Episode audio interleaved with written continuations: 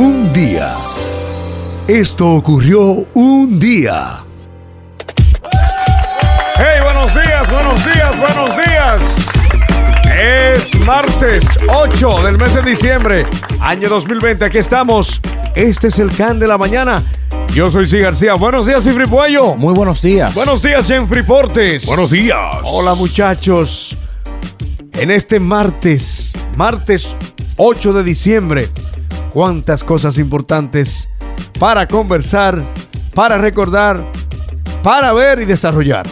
Así es, el octavo día de, de diciembre y un día que tiene muchas figuras importantes, íconos, eh, acontecimientos y hazañas que vamos a, a recordar en, esta, en este calentamiento podcast. Así es. Podcast. Día Nacional de la Pastelería o del Postre. Rico. ¿Qué no se delicioso. debe decir del postre? eh? Yo lo amo. Yo lo adoro, es, mi debilidad. Creo que todas mis muelas cariadas son productos de, De los dulces. de los dulces y de los postres.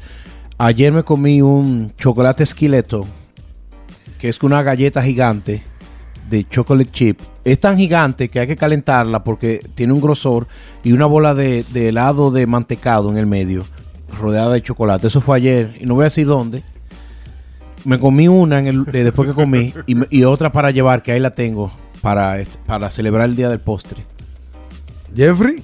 Yo soy loco con el, el brownie a la moda, como dicen, brownie a la moda. Este brownie a la moda, que viene como con un derretido. En Nueva York, yo fui con la Yeya a un lugar que solo es de chocolate.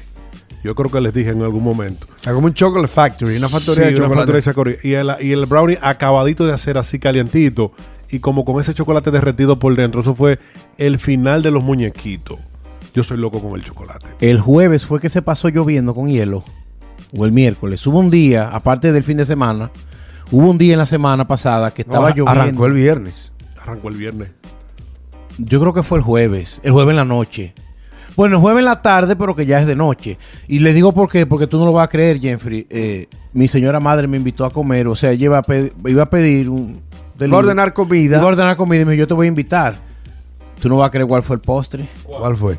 El chocolate brownie a la moda. Míralo ahí. Entonces, cuando llega el delivery, un señor que se parecía a Joe Biden, con lluvia, con hielo, y yo preocupado de que se fuera a caer, lo primero que él me dice, trata de no moverla la caja y el plástico. Ellos, todo lo que ellos envían del restaurante viene grapado, Sí.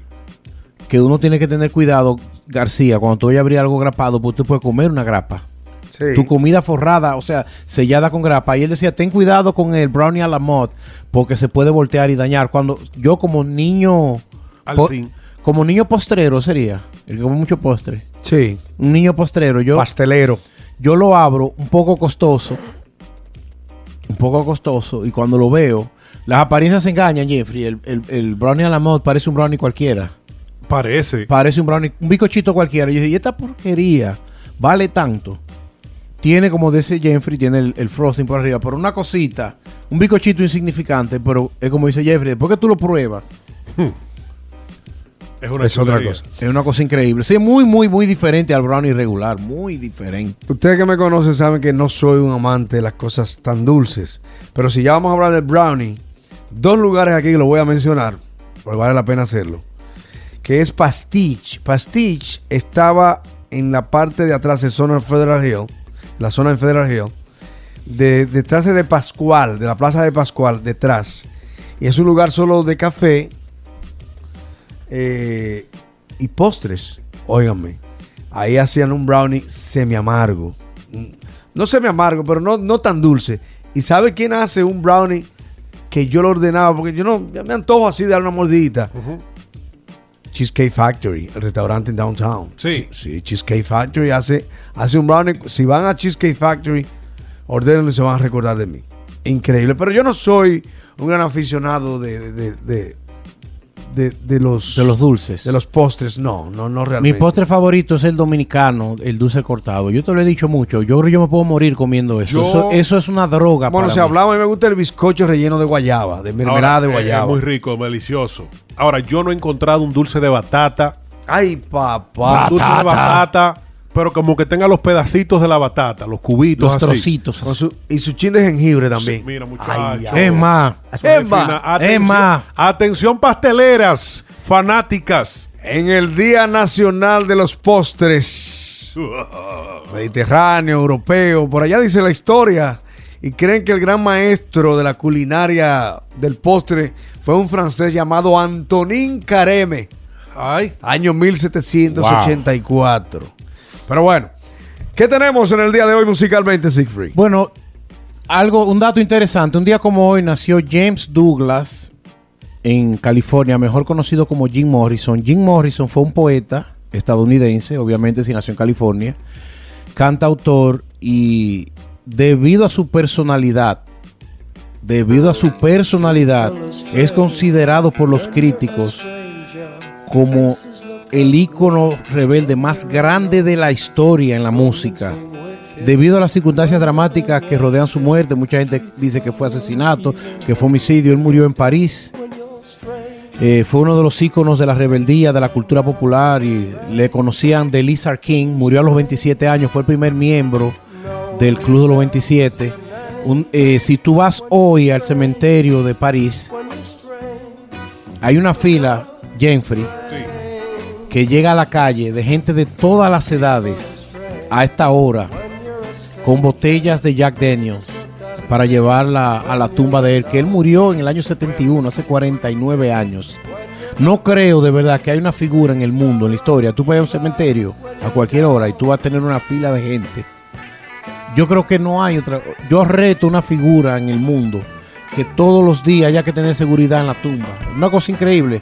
Ese es el verdadero ícono de la música. Vamos a escuchar un poquito de People Are Strange cuando estaba en, la- en los Doors. When you're strange, faces come out of the rain.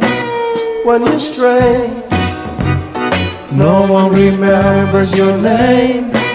When you're strange, when you're strange, Oye el teclado ahora de, de Rey Manzano. Yo le digo Manzano de cariño, es Manzano.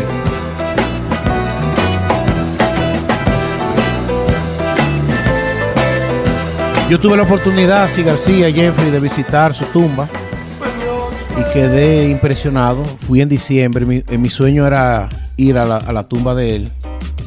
Y ahí en ese es uno de los cementerios con más figuras importantes de la historia. Y era como te dije, ahí están, bueno, muchísimas figuras. Y ahí eh, el único que tenía una fila respetada era Jim Morrison.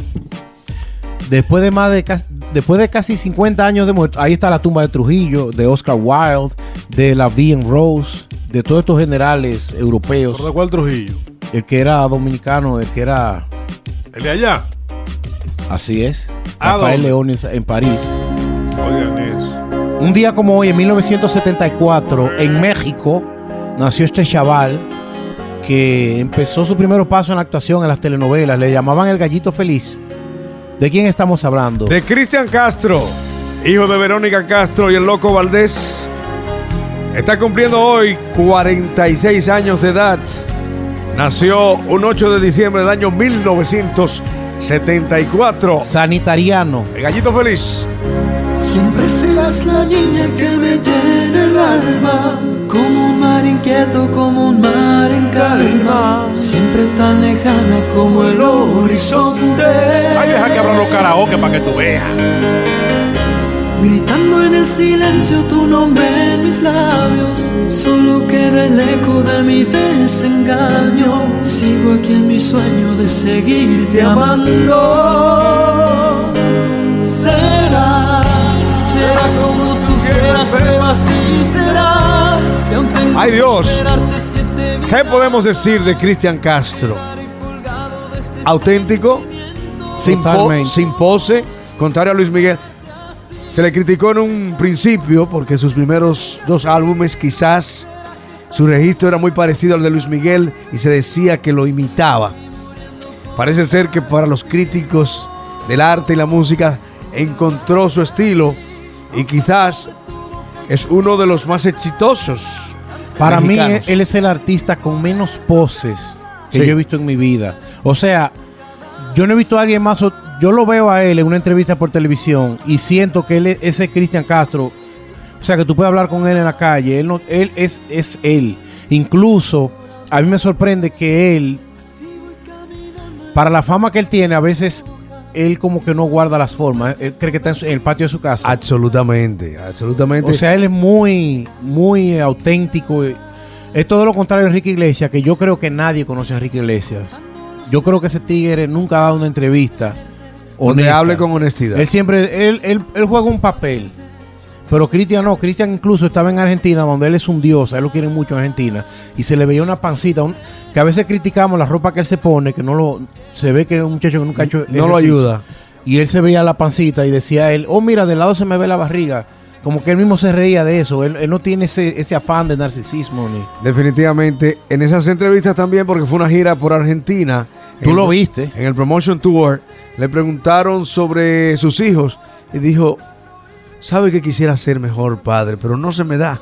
Tú ves, eso es lo que nadie dice. Él es honesto. Dice, quisiera ser aquel padre que lleva a su hijo a la escuela. Nadie pero- dice Pero eso. cuando me llama un músico amigo y me dice, oye esta canción, dejo todo. Es que nadie es tan honesto. Oye, de verdad. Él me cae muy bien, Brutalmente honesto. Es Cristian Castro, que a propósito, buscando datos de él, 25 millones es su network, es su, Patrimonio. su patrimonio. Óyeme, eso es Es decente. mucho, claro. Y yo le voy a dar, yo le voy a dar el título del artista hispano que ha pegado más canciones inéditas en los últimos 30 años. Definitivamente, muy buen punto ese Steve. Inéditas, canciones nuevas, él ha hecho éxito. Así es. Del así es. 94 al 2015 por ahí, óyeme, nadie ha tirado canciones más bonitas que Cristian Castro. Y mira que, bueno, es que él es muy inteligente buscando sus compositores. Hoy cumple 46 años de edad. Por amarte así, se El llama esta gallito canción. feliz. El gallito feliz, todos lo queremos. Marta, sí, es esa mi fortuna, es ese mi castigo. ¿Qué más tenemos en este día? Bueno, un día como hoy, una de las cantantes favoritas de Jeffrey, que tiene un bumper espe- especial, una fue de las primeras muchachas de, explotar el trasero de una manera Ay. comercial. ¿Cuál? Nicki Minaj. Muy dura. Muy dura, ¿eh? Enemiga de, de Cardi B. Enemiga, pero enemigas, enemigas. Hoy nació en el año 82, lo que quiere decir que está a sus 38 añitos. ¿Qué vamos a escuchar de Nicki? Ah, pero esa es un featuring. Es un featuring, pero es uno de los discos más escuchados de este año, déjame decirte, y el año pasado. Una de las colaboraciones más que más dinero le ha dejado a ella. Carol G con Nicki Minaj, Tusa se llama la canción. ¿Cuántos hits, hits tiene YouTube? Bueno, este tiene, no creo que un billón, creo. sí. Un billón. Creo que un billón. A ver, no digo yo. Sí, tiene. Lee tú ese número. Sube la música. Llorando. ¿Verdad? Un billón y pico. Un billón y pico de tocar. Un billón y Un pico. billón y pico. increíble. Es- esa canción pone loca a las mujeres. Y ese, Cualquier fiesta que tú la pongas. No sé por qué. ese número de hits le puede dar un derrame al algoritmo de YouTube. Definitivamente. Increíble. ¿eh? Tal como mencionabas, una gran pugna, un gran enfrentamiento siempre entre esta cantante, Nicki Minaj, y Cardi B. Muy conocido el tacazo, que se quitó el zapato y le tiró con el zapato en una reunión. Y Cali no coge esa, ¿oíste? Correcto. De hecho, la enfrentan diciendo quién tiene más dinero. Ella es, históricamente, oigan este dato de Nicki Minaj, a este día que estamos haciendo este programa, es la rapera femenina con mayor dinero. 100 millones de dólares. En su época lo fue nuestra amiga eh, eh, eh, Elliot, pero ya esta le lleva el doble. Definitivamente. Pero Missy Elliott en su momento era la más exitosa rapera por muchísimos años. Caribe le está picando de cerca. Caribe ya tiene 80 millones en su patrimonio. Increíble. Como En fortuna. cuatro o cinco años. Mucha plata. Pero de nuevo es el cumpleaños de Nicki Minaj. 38 primaveras. 38 primaveras. Para la pena profunda y seguimos gastando la funda. Otro shot para la mente, pa' que el recuerdo no la tormente. ¿Qué más en el día de hoy? A ver. La tuya, la tuya está de cumpleaños. Sinead O'Connor, Sí. cantautora, la ir- cantautora irlandesa, pareció un trabalengua ahí, de Irlanda, esta calvita preciosa con mucha controversia por sus creencias. Vamos a escuchar su One Hit Wonder. Su carrera fue truncada en el año 92 en Saturday Night Live. ¿Qué hizo? Ella sacó Jeffrey. ella sacó tu tocaya, porque son calvitos los dos. Ella sacó una foto del Papa y la rompió en televisión nacional. ¿Cuál era el Papa en ese entonces? Eh, Juan Pablo II. Juan Pablo II. Hasta ahí llegó Sí, ella. pero lo que ella dijo fue más grave. Recuerda. Que no se sigan dejando engañar. No, this is the real evil. Oh, the real. Let's fight the real evil. ¿En serio? Este es el ella verdadero cantó, satán. en- ella sabía que estaba en vivo antes. Si tú hacías algo rápido en televisión en vivo, salía. Ahora hay unos 15 segundos. De retraso. Pero eso fue en el año 92. Ella estaba en la cúspide de su fama y cuando terminó de cantar en Saturday Night Live en Nueva York, sacó- eh, vamos a pelear el verdadero demonio. Y sacó, Sacó una foto gigante del Papa Juan Pablo II. y la rompió. por mitad.